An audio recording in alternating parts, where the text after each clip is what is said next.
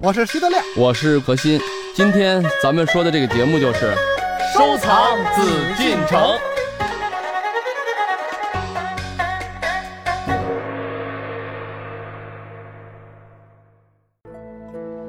欢迎各位继续来关注我们的《夜海藏家》，我是主持人永峰。今天是周一，我们继续要和大家一起来收藏紫禁城。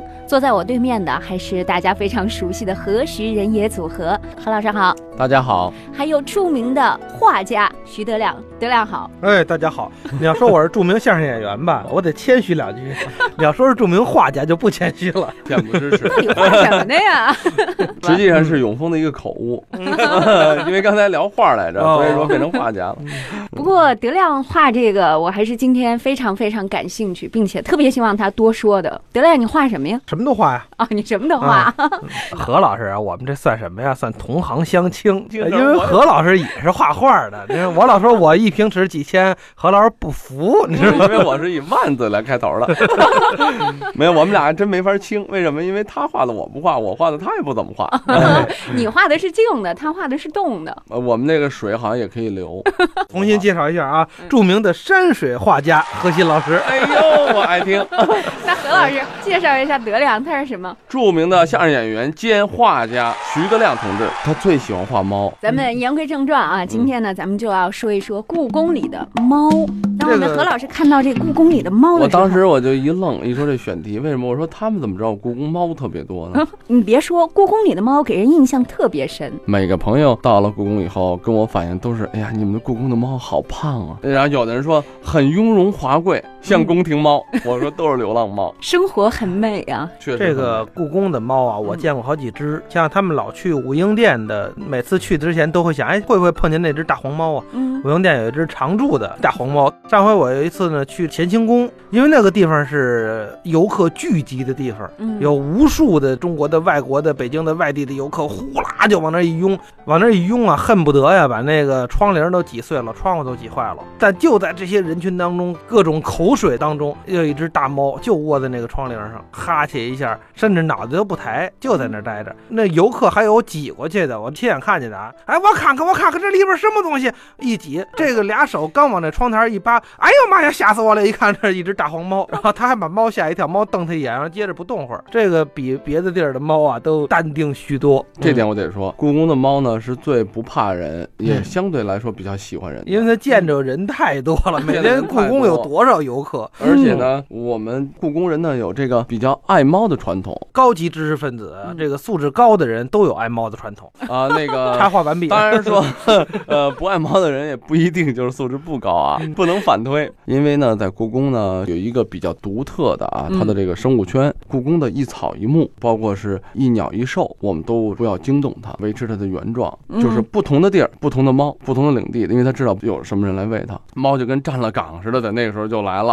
然后五点钟左右下班的时候，开着猫又站着岗又回来了。他说那大黄平时是驻守在我们院儿的，吃饭点在，但是平时悠闲的时候他去看人去了，特别有意思啊，就形成了一个特别独特的一个景观啊，一个小景观。我们北大呀，现在猫也特别多，而且北大呢也变成了，尤其在寒暑假的时候，也变成一个旅游点似的，就是大量的各地的游客们带着孩子在北大逛，那个大猫在未名湖之间悠闲的走来走去，完了抬头哎，看见一只大喜鹊在那盯着不动，就是你旁边怎么过人啊，怎么着，它不理你。嗯，那这是一种特悠闲的猫，但是也确实有过去揪猫尾巴的，也有。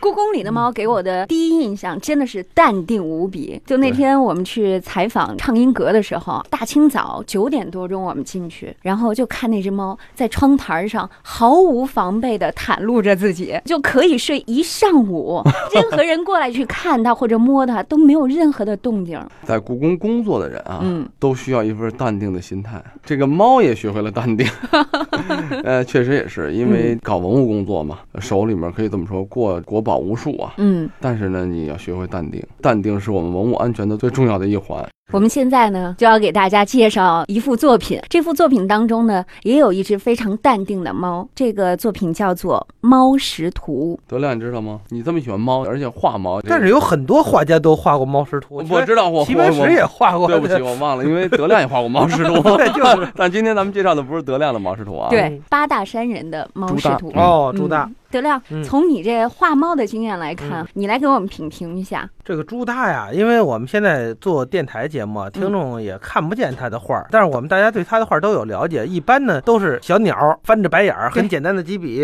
然后那白眼向天这种画风。然后他的动物画呢，就除了花鸟之外的动物，比方说什么鹿啊，然后我们见过的什么猫啊，好多的听众朋友们没见过。这个点儿还是希望大家如果有机会啊，上网啊，因为是非常非常有名的一幅作品。很容易能搜到，也看一眼。嗯，因为虽然说今天我们是在说这幅图啊，不能像这个画面这么直观啊。嗯，这里面画的猫给你的感受一定不像刚才咱们前面聊的这种轻松慵懒，甚至有些顽皮呀或者怎么样，不是这种，它是给人一种不一样的感受。这不一样到底在哪儿呢？笔墨，这个朱耷的画啊，讲究墨分五色，这个墨呀，不就是黑吗？而且大家都知道胶浓重淡轻，现在我们画国画的很多小孩都知道，拿那个笔呀。蘸上水，然后笔尖上蘸点墨，往那宣纸上一画，哎，笔尖是黑的，然后慢慢就跟我们色彩里的渐变似的，是吧？但这个跟墨分五色其实没什么关系。你看朱大的画基本上不设色，基本都是墨，但是你看着是笔墨淋漓，好像千颜万色都在这画里。这是一种巨大的技巧和这种审美，但这种审美需要一定的艺术境界，需要一定的艺术的欣赏的能力。您要说我没有什么那么高的审美，我就想看小猫花花绿绿的好看的，您就看我画的猫，毛绒球。球似的猫是吗？呃，因为这个，刚才德亮也说起了墨分五色的事儿啊。近代的一些艺术家，比如说最有名的张汀，焦墨山水嘛，用的几乎都是焦墨，也就是说用的是一种墨色。单从墨色来讲啊，它用墨用的是可笔，比较干的笔，而且墨就是一种比黑还重的焦了这种颜色啊来去画。咱们说从它的画面中，我怎么看到墨分五色？朱丹的作品中有它的浓淡。轻重，咱们还可以去附会啊，说，哎，你看还是有浓淡的嘛，有轻重的嘛。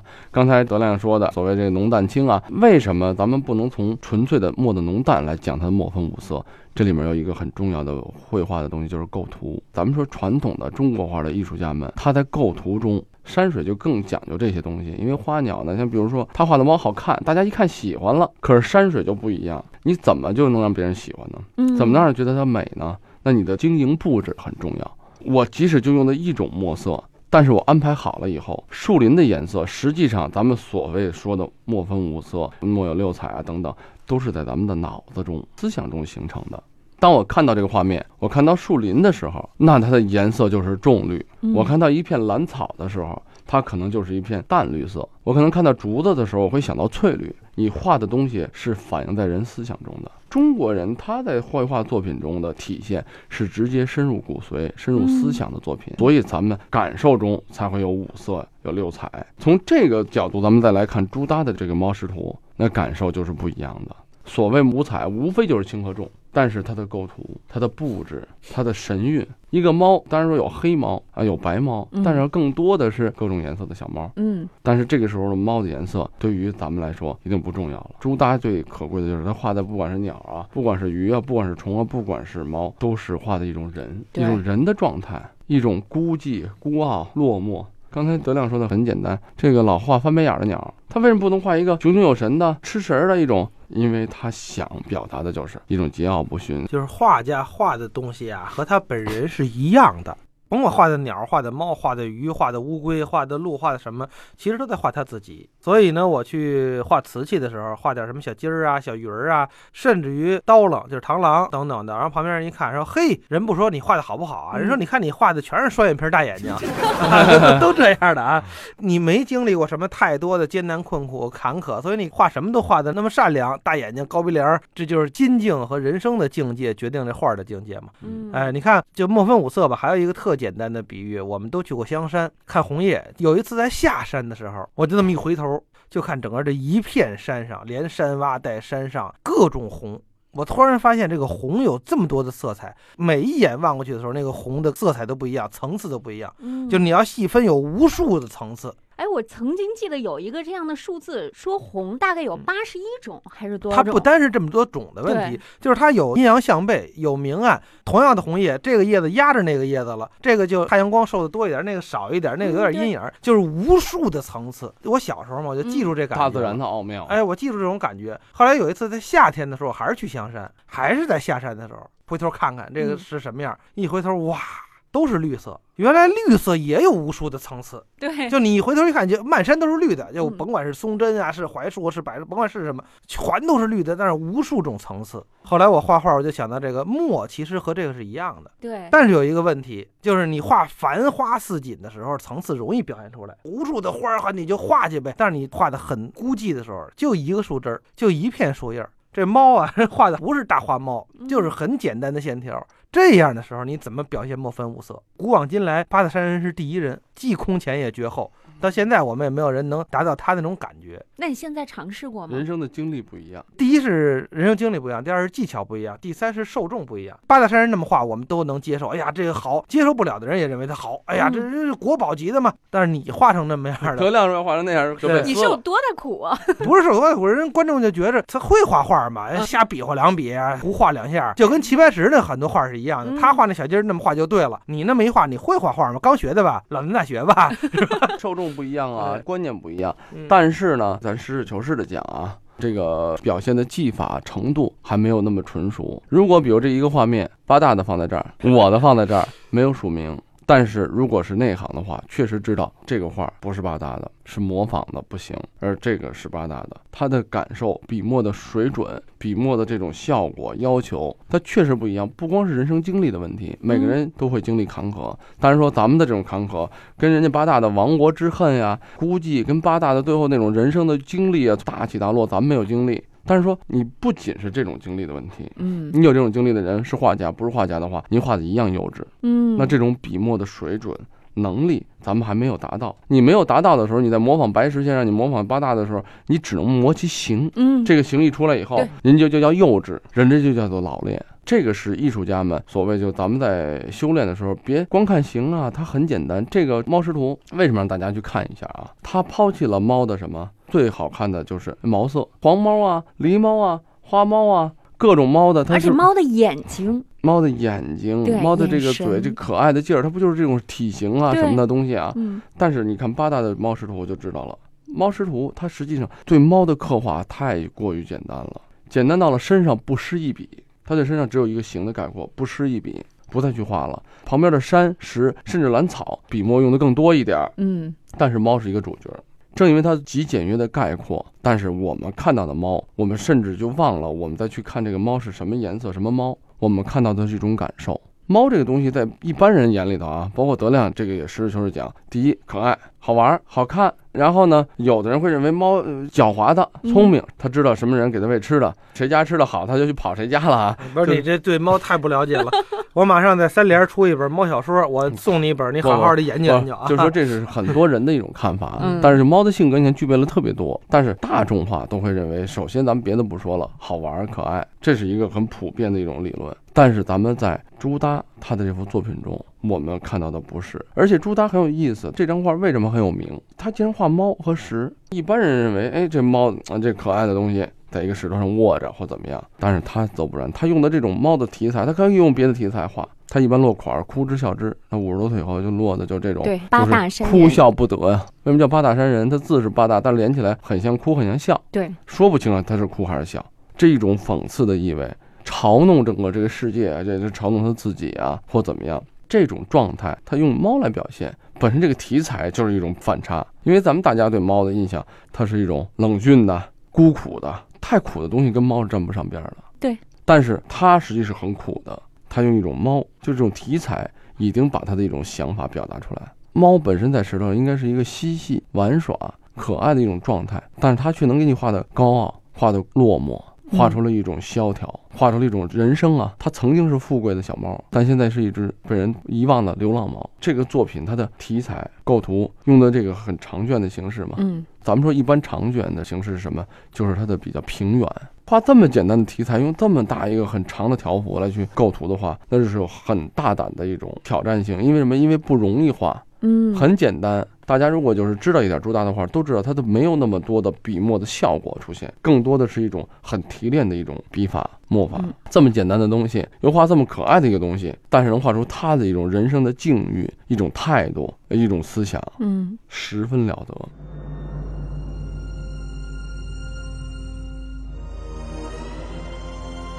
北京故宫博物院藏《清朱耷绘猫石图卷》，纸本水墨，纵三十四厘米，横二百一十八厘米。画幅右上方署款“丙子夏日写八大山人”，前“可得神仙”“八大山人”白文印两方。幅上右前朱文尧署印，白文细堂印等。左右脚前见藏印文心审定，宝贤堂。蒙泉书屋书画审定印等七方，丙子为清康熙三十五年（一六九六年）。此图为朱耷七十一岁所作，全幅景致简洁，描绘一只白猫蹲于石巅上，拱背缩身，与山石浑然合成一体。他闭目养神，全然无心观赏四周荷花、兰花等俏丽的景致。作者显然运用了象征隐喻的手法，将客观的意象与主观的意识做了巧妙而含蓄的结合。他以心静如水的猫，暗喻自己在清王朝统治下不闻不问、远离世俗的隐遁行为。图中荷叶及无名花草以墨气淋漓的泼墨法绘成。与白描勾勒、寥寥数笔的猫石形成视觉上的黑白对比，不同色调的深浅变化，丰富了画面的空间层次，从而使全卷既充实又空灵。